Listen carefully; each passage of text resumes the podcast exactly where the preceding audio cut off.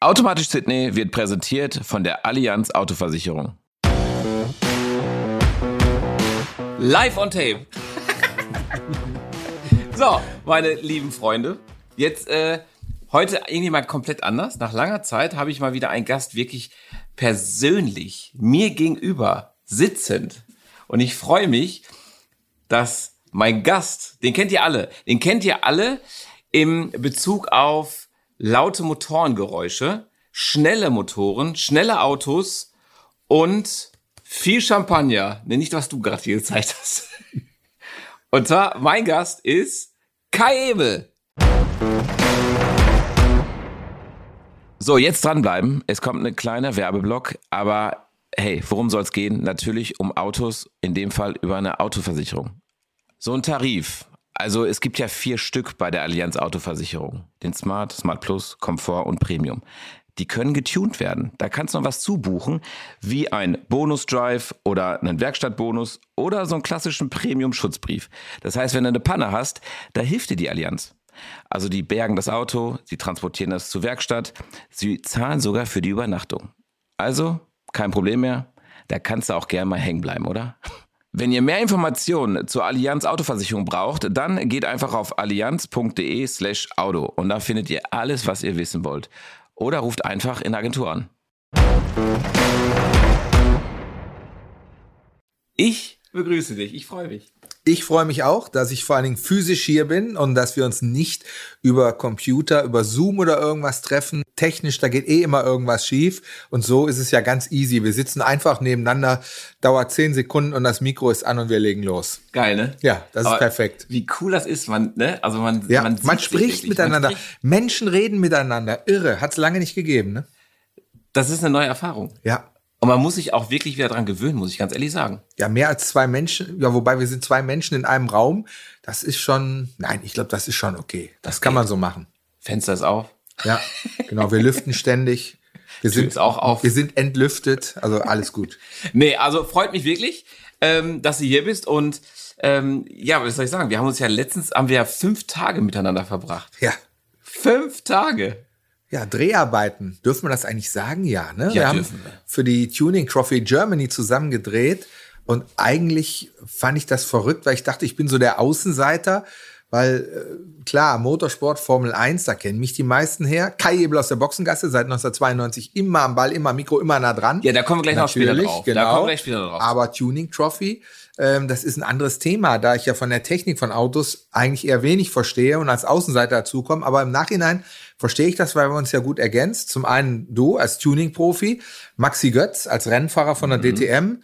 Und dann kommt halt der Kollege Ebel, der ein bisschen von außen drauf guckt. Aber manchmal ist es auch ganz gut, Ja. damit man nicht zu sehr irgendwie den Winkel des Experten hat, wenn jemand von außen mal so ein bisschen mit Abstand drauf guckt. Denn ich glaube, das, das hat bisher jedem Motorsportler, jedem Tuner gut getan.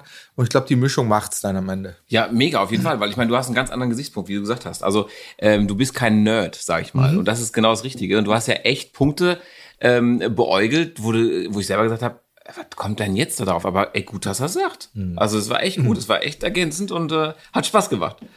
Also ihr könnt euch vorstellen, fünf Tage mit Kai Ebel, ne?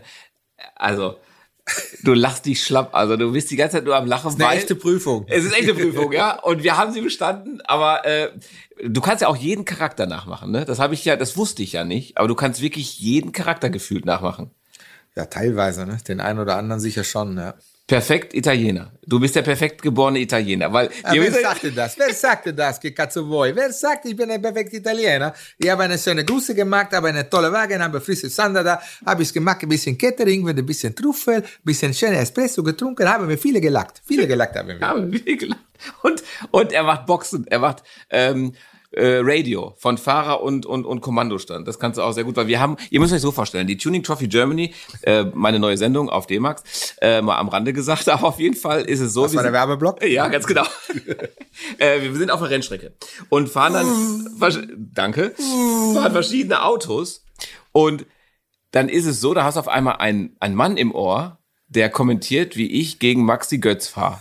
Ja, und das ist total geil und kommentiert, als wäre das ein Formel-1-Rennen. Oder, wie war das mit Komm mal rein. Drei Nee, wir haben ja, wir haben, ja, das war ja, das war ja so. Also ähm, eigentlich sollten wir alle drei fahren. Jetzt ist aber das Fahrzeug, nehme ich jetzt wieder zu viel vorweg, aber weiß ich gar nicht. Auf jeden Fall. Sagen wir so, du warst ich, in der Ich war Box. plötzlich draußen. Ich Ja. war in der Box und musste draußen stehen, was nicht mein Fehler und meine Schuld war, möchte ich hier ganz deutlich sagen. Ich hatte damit nichts zu tun, aber ich war zum Zuschauen verdattert. Vergattert, wie auch immer. Verdammt. Und dann stehe ich da verdammt nochmal draußen und habe aber den Funk und höre genau, was die beiden miteinander bereden. Und dann habe ich gedacht, ich fühle mich gerade wie an der Boxenmauer, wo der Teamchef immer steht. Und dann habe ich einfach nur durchgesagt, please, let the Maxi pass for the championship. Let him pass, let him pass for the championship. Copy that, copy that. Und dann, da kam erstmal keine Antwort. Und dann wird der Teamchef natürlich irritiert. ärgerlich und irritiert. Und dann habe ich natürlich weiter gefragt, was denn da los ist und musste dann erstmal die Stallregie erklären. Und äh, ja, das hat dann ganz gut geklappt mit dem Boxen. Ja, es war sehr, sehr geil. Ich Und, hab und dann habe ich noch gedacht, vielleicht geht's nicht, weil der Italiener an sich wird nicht so gut verstanden. Dann habe ich es versucht, wie es bei der DTM oft ist, weil das müsste der Maxi Götz ja, Ja. wenn dann plötzlich irgendwelche Schwaben in Englisch reden. Next slap in, please. Next slap in. Can you hear me? Save the brakes. Cool the brakes. Cool the brakes. Cool the brakes. Now next slap in. Next slap in. Und da denke ich dann, naja, versuch's mal so. Auf jeden Fall, der Maxi hat sich danach Er hat erstmal gar nicht mehr gemeldet. Der ist, glaube ich, einfach verschreckt draußen geblieben. Ja, er war auf einmal ruhig. Der war Er ruhig. war komplett ruhig. Hat mich auch vorbeifahren lassen. Er hat sofort verstanden. Ich sollte eigentlich ihn vorbeilassen. Also war echt witzig und ihr müsst euch überlegen, fünf Tage lang hast du wirklich genau das in meinem Ohr. Es ist echt sehr, sehr witzig. Irgendwas hast du mega geil mit diesem, was war das? Itali das war der Ferrari äh, Radio, war das mal. Irgendwas mit, Ja, ja, ja, ja. Change, change the position. Change the position. 35, 3, 6. Okay, 35 or 36? 35, 3, 6. Yeah, but I didn't get you really. Is it 35 or is it 36? I told you, I told you, it's a 35, 3, 6. Ja, so kommt man natürlich nicht weiter. Wirklich passiert damals, ähm, ich kann es ja auch ruhig sagen, das war bei Timo Glock, als er damals bei Sauber gefahren ist. Er hatte einen italienischen Renningenieur und äh, der hatte mit 35 und 60 so seine Probleme irgendwie. Herrlich, aber ist Herrlich. authentisch, stimmt. Ja, stimmt. Also ähm, und so welche Geschichten haben wir wirklich nonstop gehabt und es war richtig, äh, also hat richtig Spaß gemacht. Ich werde den nächsten Drehblock werde ich dich vermissen. Ja, wir haben auch ein paar nette Autos gefahren, muss man auch sagen. ne? Ja, natürlich. Also ich meine, wir haben auch nette Autos gefahren und wir haben auch wirklich tolle äh, Tuning-Autos da gehabt. Auch Ähm, tolle Tuner. Das ist auch richtig. Wir haben kein Bild dabei. Ich weiß. Aber es war wirklich cool. Jetzt haben wir zu viel von der Tuning-Trophy überhaupt geredet. Äh, über dich. So. Oh. Jahrzehntelang warst du das Gesicht der Formel 1. Völlig zu Recht. Völlig zu Recht. Dabei war dieser bunte Typ in der Box und ist da rumgerannt und hat Interviews gemacht und äh, teilweise hat er gesagt, wie kommt der denn da hin? Wie kommt er denn an den Typen dran? Der ist doch gerade ausgestiegen und du warst schon daneben, ne? Also, jetzt hast du das wie lange genau gemacht? Ja, ich habe mein erstes Rennen gemacht im Mai 92. Also ich habe jetzt 500 Rennen habe ich gemacht. Es kommen noch mehr dazu. Dieses Jahr sind ja noch zwei Rennen. Also insofern, ähm, es werden immer mehr. Halleluja. Aber ich habe 500 Rennen habe ich schon mal im Sack. Und ja, kann man ja rechnen. Ab 92, äh, das sind dann nächstes Jahr, wie viel Jahr? Ah, ich möchte gar nicht drüber nachdenken, dann können die Leute auf mein Alter schließen. Das will ich ja gar nicht. Ja, junge 40. Aber irgendwann lernst du halt dazu und, und, und äh, dann verstehst du auch ein bisschen was davon. Also ich bin nach wie vor immer noch kein Techniker und ich bin auch kein Ingenieur geworden. Ich habe eher, habe ich dafür während der ganzen Zeit ein BWL-Studium umsonst mitbekommen über die ganzen äh, Großsponsoren, die da rumlaufen und die ganzen Business-Leute und Milliardäre, die da sie stell dich eingeben. Habe viel über Politik gelernt und ähm, über Marketing. Also war schon sehr interessant und am Rande auch viel über Motorsport und die Formel 1 gelernt. Ja, wie, wie bist du aber reingerutscht? Also ist es wirklich so, wie ich mir das vorstelle? Äh, in Köln bei RTL hat er gesagt, boah, warte mal, wir brauchen noch einen Kommentator. Warte mal, der Kai, der ist doch hier wortgewandt. Den schicken wir mal. Nee, das war wirklich wie die Kuh zum Ei. Das, das äh, gebe ich ja auch immer offen zu. Es war tatsächlich so, dass ich wie jeder andere auch früher angefangen habe. Also ich bin 88 als Praktikant zur RTL gekommen. Ja, ja, bin dann äh, also klassischen Weg vom Praktikanten zum Volontär, dann zum Redakteur. Dann ereignete sich Folgendes: Wir waren natürlich wie alle Fußballfans. Wir hatten die Bundesliga und das war eigentlich mein Job: äh, Interviews, Zusammenfassungen, Spielzusammenfassungen, wie man es aus der Sportschau kennt. Aber du bist Bundesliga. Leidenschaft der Fußballer eigentlich, oder? Ja, auch Fußballfan. Ja. Also, es gibt mehrere Sportarten, die mir am Herzen liegen, vor allen Dingen Boxsport. Aber dazu gehörte eben auch das. Und dann passiert Folgendes, wir verlieren die Rechte. Das gibt's ja auch nur im Fernsehen, weil anderswo, wenn einer sich eine Sportart aussucht, dann schreibt er ein Leben lang darüber. Nur beim Fernsehen ist es so, du brauchst ja Lizenzen dafür. Du musst, du musst dafür kaufen, dass du über etwas berichten darfst. Und dann haben wir die Rechte an der Bundesliga verloren. Ach, du und dann habe ich auch gesagt, ach du meine Güte, halb RTL ist ausgewandert, alle sind abgehauen, der Bundesliga dem Fußball hinterher. Da habe ich gesagt, wenn so viele weggehen, bleib einfach mal stehen. Irgendwann muss ja hier übrig bleiben. Und dann bin ich da geblieben. Und dann hat sich da so ein bisschen was geändert. Alleine. Genau. Ja, nicht ganz alleine, waren schon noch ein paar andere. Da hat mein damaliger Chef dann noch gesagt, Gott hab ihn selig, Burkhard Weber, auch schon tot leider ähm, sagte dann auch, du pass mal auf, du kennst dich doch im Boxsport gut aus. Da können wir doch äh, ein bisschen was machen. Daraufhin sagte ich, ja, gibt zwei Namen. Den einen erreichen wir im Moment schlecht, ist der Graziano Rocchigiani, der sitzt gerade irgendwas ab. Der andere ist Henry Maske, ist gerade aus dem Osten gekommen, Profi geworden, der, den könnte man gut verkaufen. Was daraus geworden ist, weiß, glaube ich, jeder. Den haben wir dann groß bei RTL vermarkten können. Er ist Weltmeister geworden, war eine Erfolgsgeschichte, wunderschön. Aber das waren dann drei bis fünf Kämpfe im Jahr, wenn es hochkommt. Dann sagte mein Chef auch, damit äh, bist du ja nicht ein Jahr beschäftigt. Wir haben aber doch noch die Rechte für die Formel 1. Da habe ich nur gesagt, lass mich doch in Ruhe mit diesen Deppen, die da nur im Kreis rumfahren. Sagt er, äh, jetzt, jetzt guck dir das doch erstmal an, bleib doch mal cool. Ich sag, ja, ich habe keine Ahnung davon, ich habe kein Benzin im Blut, wie soll das denn funktionieren? Guck's dir doch mal an. Und dann bin ich zum ersten Mal tatsächlich im Mai 92 in Barcelona an die Rennstrecke, völlig befreit von Fachwissen und habe einfach geguckt, was da ist. Und hab ich gesagt, weißt du was? Das ist geil. Hier ist der, hier geht der Punk ab. Das war eine, eine Veranstaltung, muss man sich vorstellen, wie Olympische Spiele, wie eine Fußball-WM, nur an einem Wochenende und 14 Tage später wieder woanders. Ein, ein wirklich ein Wanderzirkus, der, der, der äh, gespickt war mit Sex and Drugs and Rock'n'Roll und ich habe sofort gemerkt, okay, du bist zwar nicht, du hast nicht das Herz dieser Sportart, aber du kannst darüber berichten, weil hier ist so viel, was andere gar nicht sehen, was dazugehört. Da kann man auch drüber berichten. Das ist mega interessant. Ob es über die Mechaniker ist, ob es über die VIP-Gäste ist, über die Milliardäre, die da rumlaufen, äh, alles, was dazugehört, die Politik, die Intrigen, die, die, die Mädels, die da leicht bekleidet damals noch rumlaufen durften okay, jetzt kriegen wir wieder einen Shitstorm, aber Nein, ihr wisst alle, wie ich das so. meine. Ja. Das ist einfach so. War die haben so. das auch gerne gemacht. Ja. Niemand hat die dazu gezwungen. Und das war einfach eine schöne Mischung. Und da habe ich gemerkt, ey, hier kann man eine Menge machen. Und ich sage, das mache ich jetzt mal ein Jahr, guck mir das an. Außerdem reise ich ein bisschen durch die Welt. Ich lerne ein paar Sprachen, lerne äh, fremde Sitten, fremde Länder kennen. Das hilft mir. Und dann war's das. Ja, scheiße, heute bin ich immer noch dabei. Krass. Nicht mehr so regelmäßig jetzt, das haben ja auch einige mitgekriegt, weil auch wieder die Lizenzen und gewechselt wieder haben. Sind viele gegangen und du bist stehen und ich, ich, ich mache jetzt, ich sitze jetzt hier mit Sydney und mache Podcast. Ja, vorher, Nein, aber ein paar Rennen machen wir ja noch. Ja, aber wir haben ja auch, wir waren heute schon sehr konstruktiv. Also wir haben heute ja. schon Videos gemacht. Wir haben noch für deinen äh, YouTube-Kanal, Kylights, genau. haben wir auch was gedreht. Richtig. Also äh, mal bei YouTube reingucken. Da gibt es auch äh, also eigentlich gibt's auch wirklich da auch noch Formel 1, weil du machst ja auch eine Nachbesprechung, also was. Richtig, ne? richtig. Da mache ich weiter so auf meinem eigenen Kanal jetzt ein bisschen so, wie ich das auch möchte. Aber das ist das Schöne, da gibt's eben keine Regeln und ich mache das aus meiner Sicht. Deswegen, auch wenn die Leute dann kommentieren, das muss nicht richtig oder ja, falsch sein. Es ist meine Sicht genau. der Dinge. Und das heißt nicht, der mag aber den Hamilton nicht oder so. Ich sag dann einfach, ich finde das und das an dem und dem Fahrer vielleicht nicht so toll oder finde das toll. Es ist nur meine Sicht. Das heißt ja nicht, dass es richtig ist. Ja. Es ist eine, wie sagt man so schön, Diskussionsgrund. Grundlage. Ja. Und, und das macht eben auch riesig Spaß. Und außerdem, äh, wie gesagt, für RTL noch vier Rennen haben wir dieses Jahr. Zwei habe ich schon sozusagen abgesessen. Zwei kommen noch dazu. Einmal Monza, einmal Brasilien, wenn es denn stattfindet. Ja, und dann gucken wir mal, wie es in den nächsten Jahren weitergeht. Aber macht ja immer noch einen Riesenspaß. Und, und in, insofern habe ich da noch eine gewisse Nähe. Das bleibt ja nicht aus. Ich habe auch eine große Nähe zur Familie Verstappen.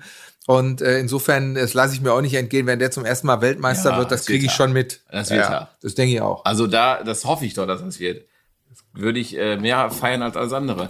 Aber das ist ja, das heißt, du hast ja über diese ganze Zeit, ne, mhm. da, da hast du ja so viel, also zurück auf die Sache, dass sehr welche mhm. sagen, du hast ja keine Ahnung oder das ist ja deine Sicht, aber du hast da äh, so viel Expertise in diesen Jahrzehnten gesammelt. Mhm. Ich glaube, es weiß, du bist ja ein, ein wanderndes Lexikon was Formel 1 angeht. Weil du warst ja hautnah dabei. Also deswegen, das ist halt schwer zu sagen, ach, der sieht das komisch oder der, du hast ja so viel Insiderwissen auch.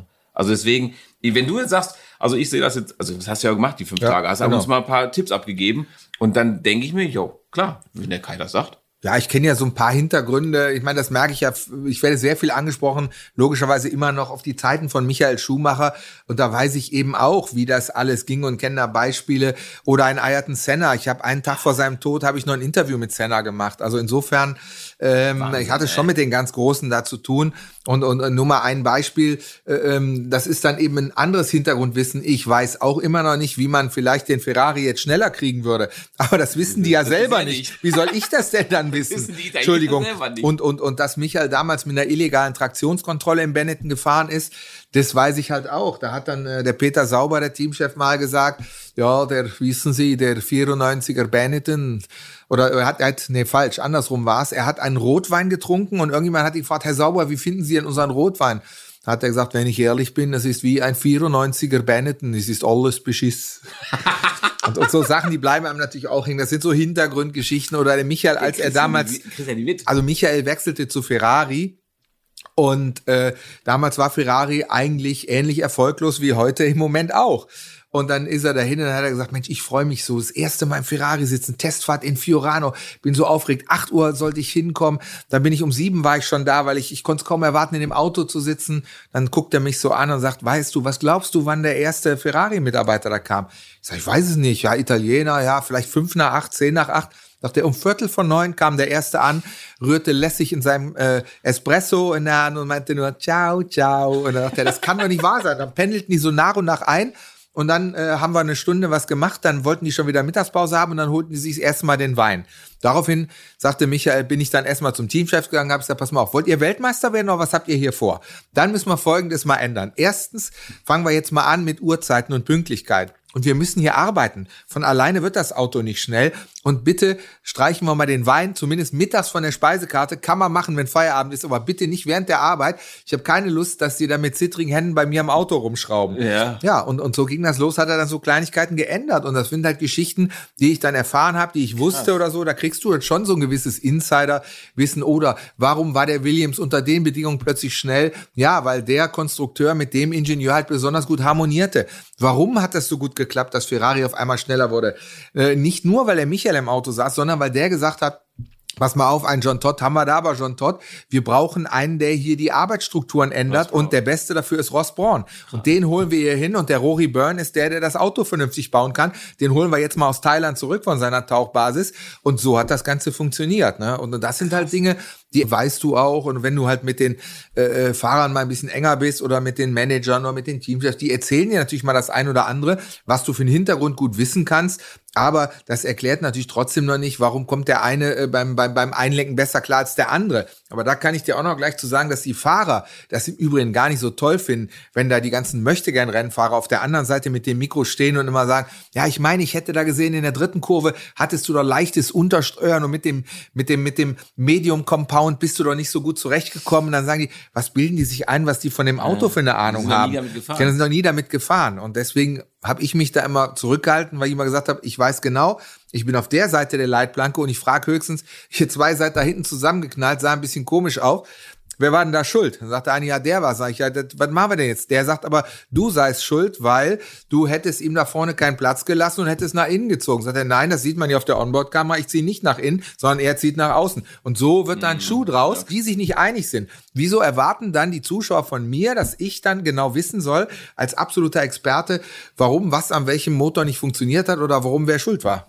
Das ist ja auch absurd, das zu meinen. Eben. Also wie soll, also wenn die Ingenieure teilweise selber nicht wissen. Also die müssen also, ja erstmal untersuchen. Ich habe meinen Job immer gesehen als verlängerten Arm des Zuschauers. Das ja. heißt, ich stehe da in der glücklichen Lage, ich darf dabei sein, war bei 500 Rennen dabei, habe ein gelbes Mikro in der Hand und durfte eigentlich immer das fragen, was ich mir vorgestellt habe, was der Mensch zu Hause auf der Couch wissen will. Mhm. Ich habe versucht, mir vorzustellen, ich sitze jetzt zu Hause, ich lieg da, hab irgendwie was, weiß ich nicht, in der Hand, trinke einen Kaffee und guck dazu und sehe da was, was, was, was will ich wissen? Oder mhm. gleich geht ein Rennen los, da geht jetzt ein Michael Schumacher durch die Startaufstellung. Was würde ich, wenn ich da liege, von dem wissen wollen? Da geht's jetzt um die WM. Und da will ich nicht von ihm wissen, haben Sie Angst, dass der Wagen wieder in, in Turn 14 übersteuert, ja. sondern ich würde gerne erstmal wissen, Mensch, wie haben Sie die Nacht geschlafen? Ne? Das stimmt, ja, stimmt. Ja? Ja, aber oder sie haben oder der Renningenieur hat getauscht. Äh, äh, Entschuldigung, äh, ist das gleiche Auto, aber sie reden jetzt während des Rennens mit einem anderen Typen.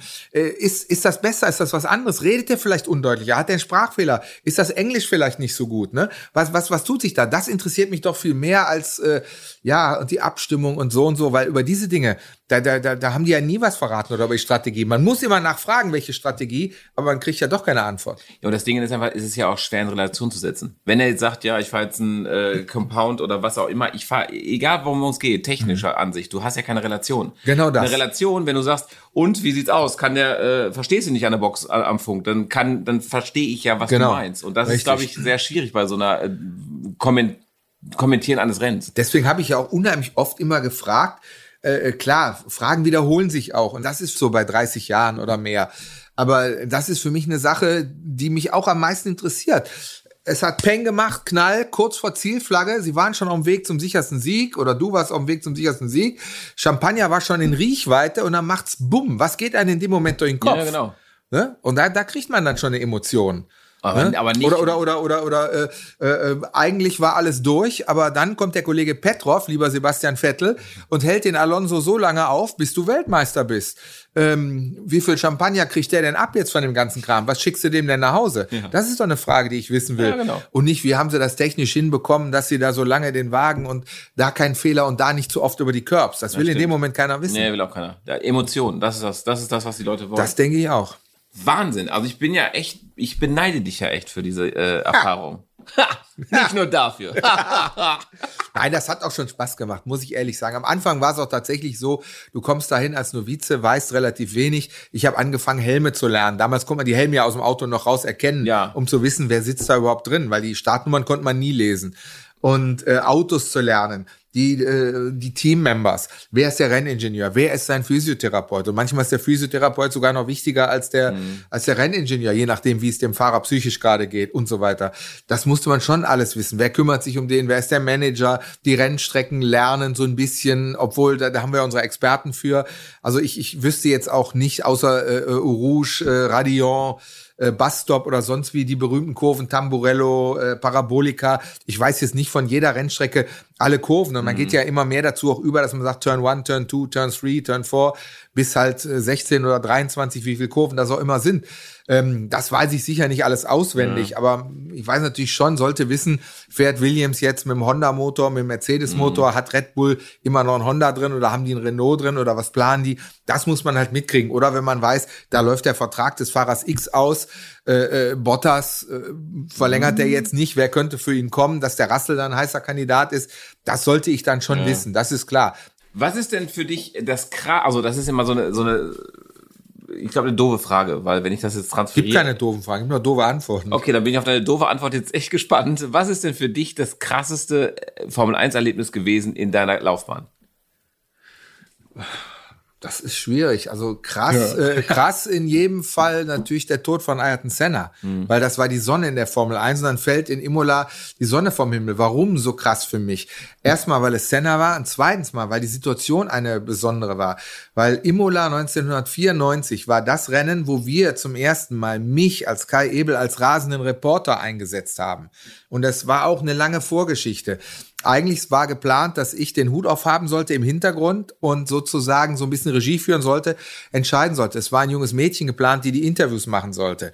Das wollte unser Chef damals so. Nur im Endeffekt war es so, dass das Mädchen einen leichten Sprachfehler hat und gelispelt hat, ist jetzt kein Witz, das war so, dass dann der Chefredakteur, der wiederum eine Stufe höher war, gesagt hat, wir haben, heutzutage ist es glaube ich kein Problem, aber damals war das so, wir machen Fernsehen. Da sprechen wir deutlich und sprechen ohne mhm. Fehler.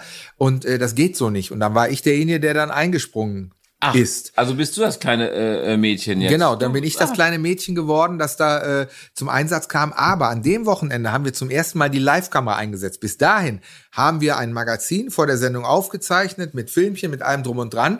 Dann wurde das Rennen durchkommentiert und dann hat man gesagt, auf Wiedersehen, das war's, tschüss. Da war die Siegerehrung und da war das Rennen vorbei. Aha. Und da haben wir gesagt, wir müssen das ein bisschen aufhübschen.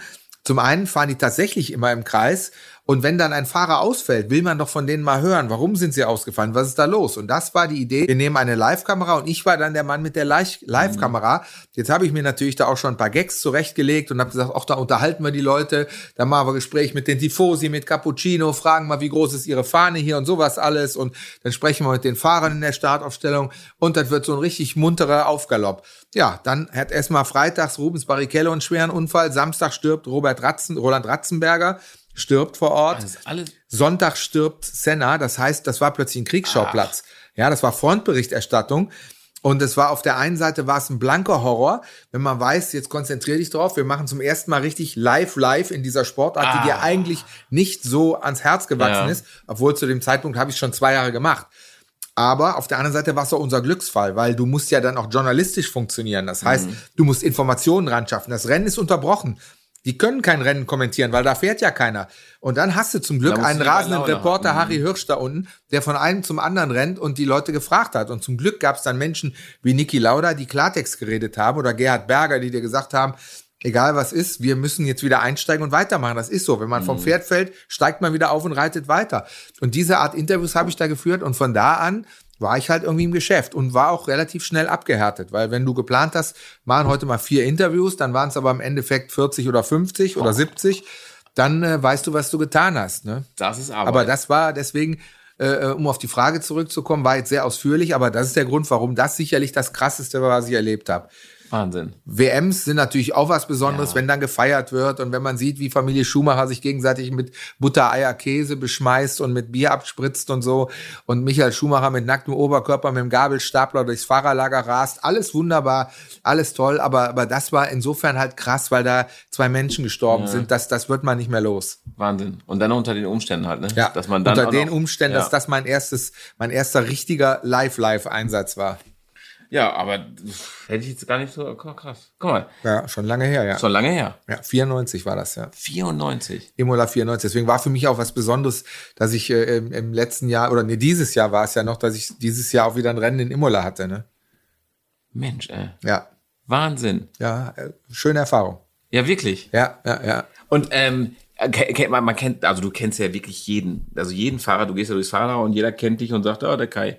Manchmal haben sie mehr Bock auf dich, manchmal wahrscheinlich weniger. Ja. Ähm, aber wie ist es denn äh, in, in Grundtenus? Da ist dann so, dass sie sagen und akzeptieren dich und respektieren dich und die wissen, du bist jetzt nicht unter der Gürtellinie, sondern du bist einer, der fragt einfach, was Phase ist und akzeptierst dann auch.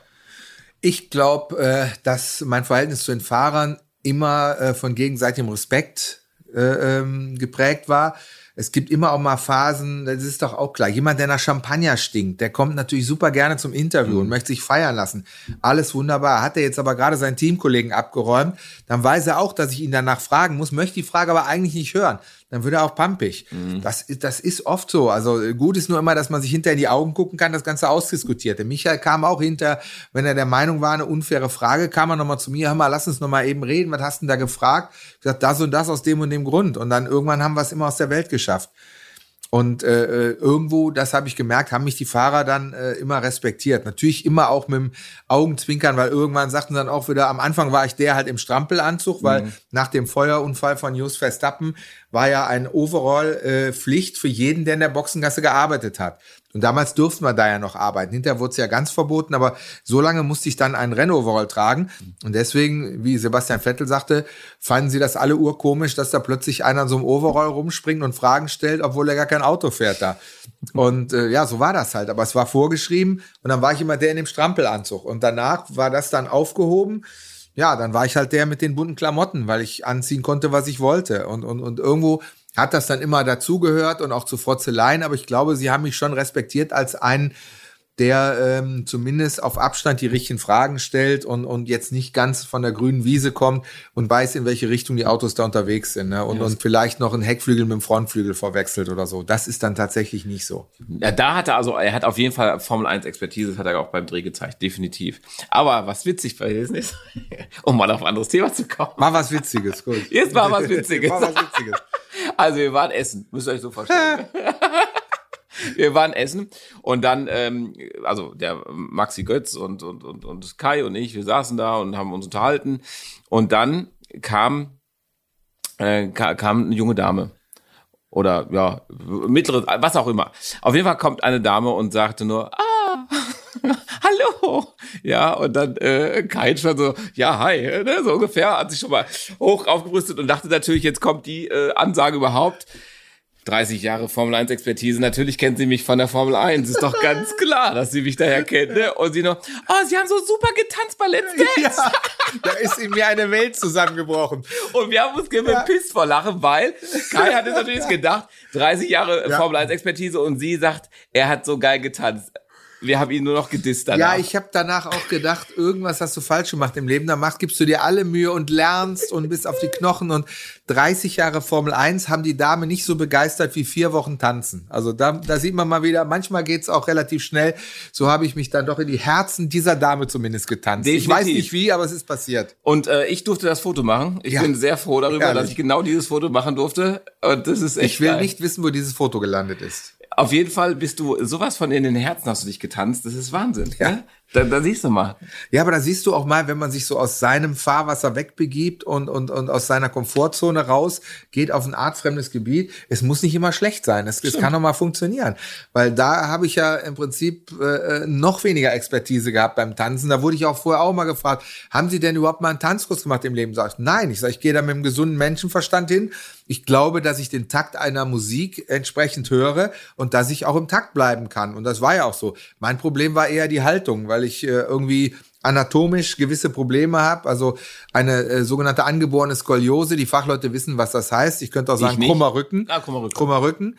Und dann wird es auch schwer, diese aufrechte Strahlemann-Haltung beim Tanzen einzunehmen. Und deswegen sah es bei mir immer so ein bisschen aus wie der Bucklige von Soho. Und dann kriegt man natürlich Abzüge in der Haltungsnote. So, und damit war ich zum Scheitern verurteilt. Aber auf der anderen Seite hat es riesig Spaß gemacht und ich bin meiner Meinung nach nicht aus dem Takt gewesen. Nie aus dem Takt gewesen. Wenigstens das.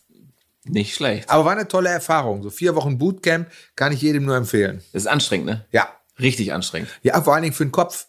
Weil das sind jeden Tag acht Stunden tanzen und da muss man sich ja die Choreografie merken. Mhm. Und das ist eigentlich für mich das Schwierigste gewesen, sich die Schrittabfolge im Zusammenhang mit einer perfekten Körperhaltung, das fängt unten an und geht bis oben, der, der Ellbogen ist 45 Grad irgendwie abgespreizt, die Hand muss dann entweder nach unten geöffnet, nach oben geöffnet, auf der Seite, an der Hüfte oder an der Schulter, aber immer exakt richtig liegen und dann noch die gleichen Schritte im Kopf am besten mitzählen, die Musik trotzdem hören und dann noch lächeln dabei. Wahnsinn, ja, wie ne? soll das alles gehen? Ja, vor allem bei Männern. Ja, ich ja. fand schwer. Also Multitasking ist bei uns ja nicht ja. allgegenwärtig. Ich fand schwer, aber deswegen war es eine tolle Erfahrung für mich, so ein richtiges Bootcamp. Krass. Hm. Ja, sehr gut geschlagen. Ja. Ja, ja, ich war zufrieden. Und ja, auf jeden Fall. Wichtig ist, ich habe meinen Move dahinter lassen. Die, die, die, alle von Let's Dance freuen sich, wenn sie mich sehen. Ich glaube, vergessen hat mich da auch noch keiner. Insofern, das, das war schon eine schöne Sache. Geil. Ja, ja. siehst du? Die, äh, ich würde es jederzeit wieder machen. Die Damen, die haben dich auch nicht vergessen. Die haben sie mir auch nicht vergessen, genau. Was macht denn jetzt der Kai die ganze Zeit? Ich meine, du musst ja überlegen, du bist ja sonst gereist wie, wie ja. kein zweiter, weil der äh, Formel 1 Kalender, der äh, war ja echt proppevoll. Mhm. Und was macht der Kai denn jetzt alles? So in der ganzen Freizeit. Ja, ich ich habe natürlich nach wie vor einige Fernsehprojekte, sieht man dann ja auch immer wieder. Da, da ein Kurzeinsatz, hier ein Kurzeinsatz, da was Längeres. Sind auch ein paar Sachen noch in der Planung, kann ich noch nicht drüber sprechen. Ist ja auch oft so, macht man ja erst, wenn das Ei auch gelegt ist. Dann äh, hast du dankenswerterweise schon angesprochen, habe ich meinen eigenen YouTube-Kanal, der heißt Skylights. Schaut da mal rein, da geht's auch immer um Formel 1 und Autos, aber ich will das noch ein bisschen ausbauen. Ich arbeite gerade ran, ein Studio aufzubauen. Das soll so ein richtiger, wirklich ein eigener Kanal werden, wo ich auch Studiogäste dann einlade, wo man äh, tatsächlich über, über vieles und alles reden kann und wo wir auch vielleicht eine Kochnische oder sonst was haben. Das heißt, da kann man dann auch Aktionen machen. Cool. Da kann man äh, äh, auf eine Multimedia-Wand kann man dann äh, Filme legen und so weiter. Also im Prinzip ein richtiges Fernsehstudio. Und äh, mal sehen, was wir damit machen. Vielleicht noch ein bisschen Talentschulung. Ich weiß es nicht. Wir überlegen noch ein bisschen rum. Habe in der Zwischenzeit wieder so ein Buch vorbereitet. Das kommt, glaube ich, vor Weihnachten noch auf den Markt, wenn alles vernünftig Ach, läuft. Wie? Nächstes Jahr gibt's eine Bühnenshow. Warte, du hast ein Buch geschrieben oder ja, schreibst jetzt eins? Ja, ich habe ich hab damals schon mal eins geschrieben, das hieß Mr. Boxengast, aber jetzt kommt noch mal eins, das befasst sich mehr mit meiner Sicht der Dinge. Damals, das war mehr so der Zuschauer der Formel 1 und ja. wie er den Michael begleitet hat. Und jetzt kommt dann ein Buch äh, vor Weihnachten, das wird dann auch heißen von Schumacher zu Schumacher. Ach was. Das sagt ja im Prinzip auch schon einiges aus. Ne? Also da kommen dann all, halt die ganzen Geschichten rein und äh, analog dazu oder nicht analog, aber in Ergänzung wird es im nächsten Jahr auch eine Bühnenshow von mir geben in 15 deutschen Städten, ah. wo ich dann auch ein Programm mache, zweimal 45 Minuten, wie ein Fußballspiel und wo ich einfach nur erzähle. Kai. Ja. Du bist ja ein entspannter Typ. Ja. Ja, das bin ich. Regst dich denn auch mal auf? Ja, natürlich. Ich meine, ich gehöre nicht zu den Cholerikern, die sich sinnlos über irgendwas aufregen, aber es gibt halt Momente, ich glaube, das trifft jeden Menschen so, wenn du einfach irgendwelche Idiotien siehst, da, da musst du dich aufregen. Wenn dir einer dann erzählt, ja, meine Damen und Herren, hier spricht der Captain, äh, leider können wir wegen Nebel äh, vorerst nicht starten und du guckst aus dem Fenster und du siehst, da ist knallblauer Himmel und die Sonne strahlt dich an, dann weißt du, der belügt dich einfach. Ne? Oder wir haben eine sogenannte Slotzeit bekommen, dann sagst du, Leute, erzählt mir die Wahrheit, das, das, das nervt dann. Oder, oder äh, wenn wir über den Straßenverkehr kommen, da nerven mich natürlich die ganzen Oberlehrer, die das alle, ja. alle äh, die, die meinen, sie müssten einen erziehen. Beispiel habe ich jetzt äh, kürzlich bei, bei uns. Ich wohne da wie viele andere auch in der 30er-Zone.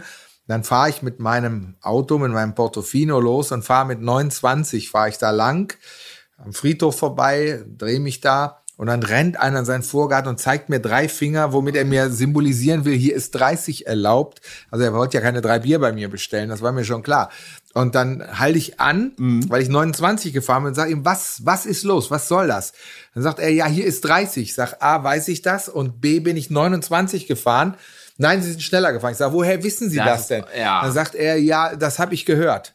Also da habe ich gesagt, dann, dann fangen Sie mal bei Wetten das gleich an, weil wenn, wenn Sie hören, wie schnell man fährt, das ist ja eine wunderbare Gabe. Tacho, da steht's drauf und das soll nicht stimmen, aber Sie haben gehört, wie schnell ich Original, fahre. Ich weiß, ne? was du Da frage ich mich, was macht er jetzt mit den E-Autos denn? Dann wird er ja. immer auf die Straße springen. Genau. Ja, also so ein, so ein Unsinn, nur weil das Auto laut genau. ist. Denn äh, im ersten Gang Portofino ist laut. Ist so. Ja. Habe ich auch. Wenn ich mit meinen Autos da vorbeifahre, dann springen sie auch. Dann denke ich mir, boah, Leute, ihr habt doch keine Ahnung. Und wenn es 31 ist. Ja. So what? Ist genau, das euer so Geschäft? Ist das euer Wahnsinn, Kerngeschäft? Ne? Ja. Wahnsinn. Ja, ich weiß. Ich meine, wir haben jetzt äh, eine Rubrik und zwar ähm, lasse ich meine Community äh, teilhaben und die sollen uns mal sagen, was deren Aufreger ist. Mhm. Und ähm, der liebe Timo, das ist die liebe Stimme im Hintergrund. Mhm. Hallo, hallo, hallo, hallo. Freut mich. Deine Hi. sexy Stimme ist immer wieder erregend. Ich gebe mir Mühe. Ich gebe mir Mühe. Ich trainiere davor immer äh, drei Stunden. Vor ja. Spiegel, ne? Immer. Hi, ich bin's, Timo. Ja. Auch ich, ich trinke auch Öl. Ja, ich, äh, ich mache alles, was geht. Äh. Du machst alles, was geht? Für Geld? Für oh Geld, für alles Fame und für, Ja, genau. ja. Timo, jetzt hör auf, du redest dich immer um Kopf und Kragen. Ähm, hast du den Einspieler für uns? Ist der, ist der spannend? Ich habe wieder was für euch und zwar diesmal ähm, von der netten Nadine. Die hat sich auch, die hat sich mit dem Thema befasst, mit die Aufregen im Verkehr Nadine. und und äh, das würde ich euch einfach mal vorspielen und ihr sagt, ihr könnt warte, dazu gerne sagen, warte, warte. was ihr denkt. Die nette Nadine. Hi, ich bin Nadine aus Münster und ich reg mich immer tierisch auf über Leute, die durchgängig dieselbe Geschwindigkeit fahren. Also ich meine damit, die fahren innerorts 70 und außerorts 70. Das heißt, die sind immer falsch. Also innerorts zu schnell, außerorts viel zu langsam. Und ich verstehe das einfach nicht. Also dann fahr doch einfach gar kein Auto, bitte. Vorschlag überragend, fahr doch gar kein Auto. Geil, ne? Also, ich weiß aber auch, was sie meint. Es gibt so Idioten, die, die, die sind so lebende Tempomate. Ne? Man weiß gar nicht warum. Die würden es dir auch nicht erklären können, bin nee. ich mir sicher. Die merken es wahrscheinlich nicht. Genau. Sagen, wieso ist doch gar nicht so? Das war sie, ne? Mhm. Aber wie geil, du fährst innerort, außerort immer gleich, ja. weil einer gesagt hat, wenn du mit, äh, mit Tempomat fährst, dann, dann bist du immer richtig. Sprit, ja, bist genau. immer richtig. Ja, da bist genau. du nicht so schnell. Kannst du nichts falsch machen. Geil. Ja, würde ja. mich aber genauso aufregen, weil ich meine, mich riecht es eher auf, äh, wenn einer auf der Autobahn immer stringent, egal was kommt, er versucht immer gleich zu fahren. Das heißt, er, ja. auch wenn er überholt, Bloß nicht beschleunigen. Genau, nicht beschleunigen. Ich habe ich hab dann den Verdacht, die wollen tatsächlich Sprit sparen, ne? Da werde ich wahnsinnig. Ey, dann, dann, dann fahr kein Auto. Richtig. Genau. Das fahr kein Auto. Aber ich meine, ich kann Nadine auch da wirklich verstehen.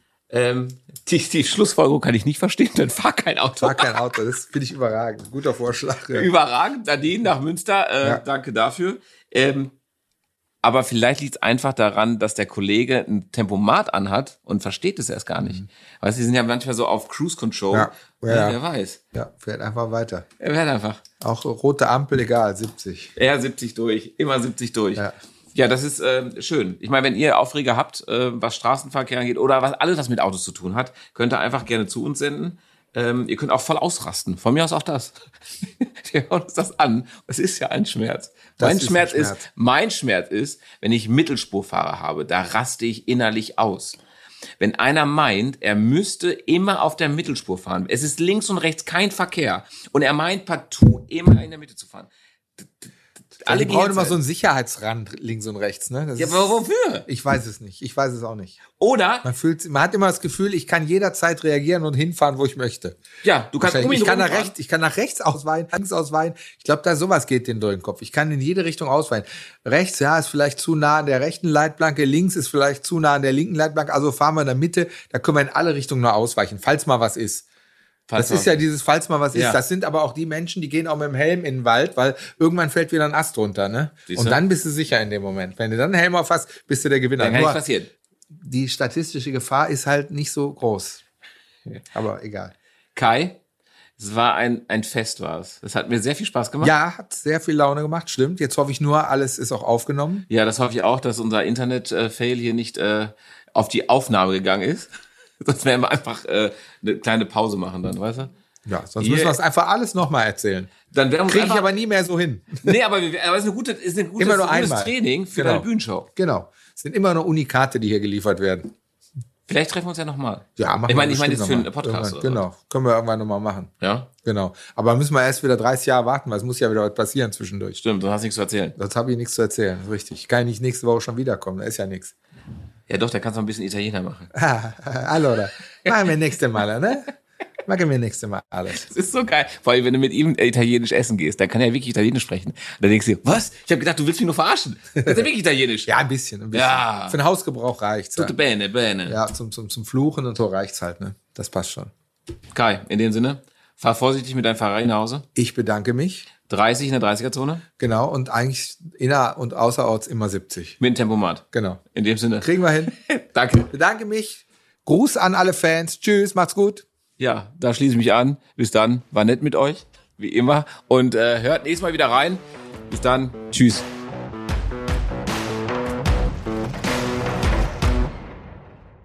Dieser Podcast wird produziert von Podstars